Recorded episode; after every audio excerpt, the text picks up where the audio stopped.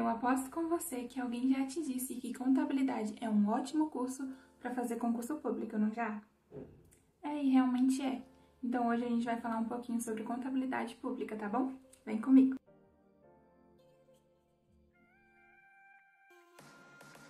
Bom, eu sou a Lalesca, estudante da graduação de Ciências Contábeis pela Universidade de Brasília. Faço parte da equipe do Contabilidade Conectada, que é essa galerinha aqui do YouTube. E na Conexão Rápida de hoje vou falar um pouco sobre o tema de contabilidade pública. Vamos começar pelo conceito.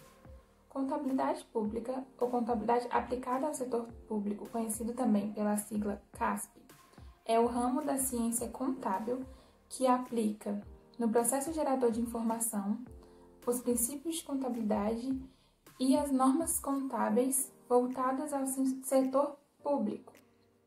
Tá, mas o que, que esse conceito significa? Vamos começar do início. Lá diz que é um ramo da ciência contábil.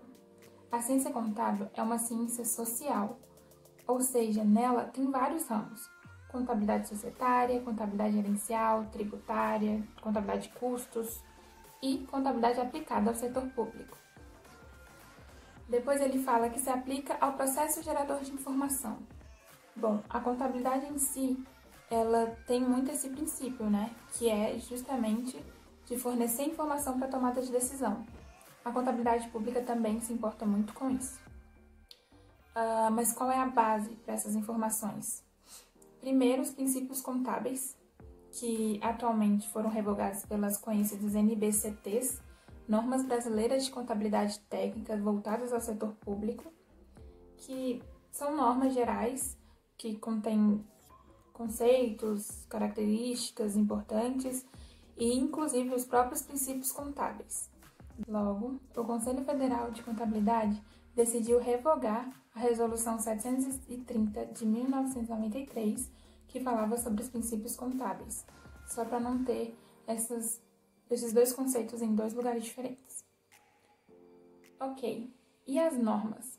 Bom, as normas geralmente é a parte mais chatinha de estudar, porque são muitas leis.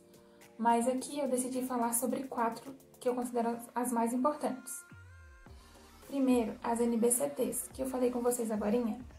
Bom, as normas brasileiras de contabilidade voltadas ao setor público é, onde a gente encontra vários conceitos, características, bases de mensuração e regras gerais da contabilidade voltada ao setor público.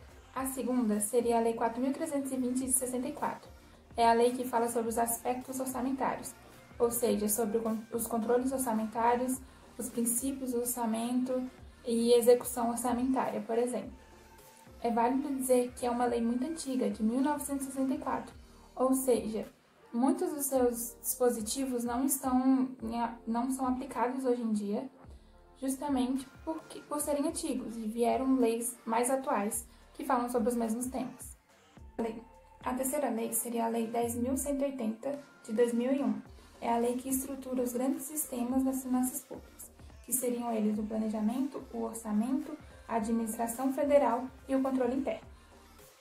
A quarta lei seria a Lei Complementar 101 de 2000. Essa é a lei que fala sobre responsabilidade fiscal, ou seja, ela estabelece normas de finanças públicas sobre a responsabilidade da gestão fiscal. Outra coisa que eu acredito ser extremamente importante falar aqui com vocês são as principais diferenças da contabilidade pública para a contabilidade privada. Primeiro, eu considero o objeto. O objeto da contabilidade privada é o patrimônio privado, bens, direitos e obrigações da entidade. Já o da contabilidade pública são os patrimônios públicos. Outra coisa extremamente importante diz sobre os objetivos de cada uma delas. A contabilidade privada tem como objetivo fornecer informação para a tomada de decisão. E, além disso, o controle interno. Para a contabilidade pública, essas duas coisas também são extremamente importantes, mas o que para mim é o, a função mais primordial da contabilidade pública é a sua função social, porque é ela que te dá apoio ao controle social, que é extremamente importante para a democracia, porque nós, como população, podemos recorrer à contabilidade pública para saber onde o orçamento está sendo aplicado e poder cobrar, assim, um, uma melhor administração pública. Então é isso, gente. Eu me despeço por aqui. Espero que tenha sido esclarecedor para muitos. Se você tem alguma dúvida, deixa aqui nos comentários que a gente vai ler. Sugestões também, por favor. Assistam os outros vídeos que temos aqui no canal, são todos muito bons, colegas meus. É, sigam as nossas redes sociais, inscrevam-se no nosso canal, curtam esse vídeo, por favor. Divulguem para as pessoas que você acha que poderiam se interessar pelo tema. E é isso, continuem conectados com a gente, tá bom? Um beijo e até a próxima. Tchau!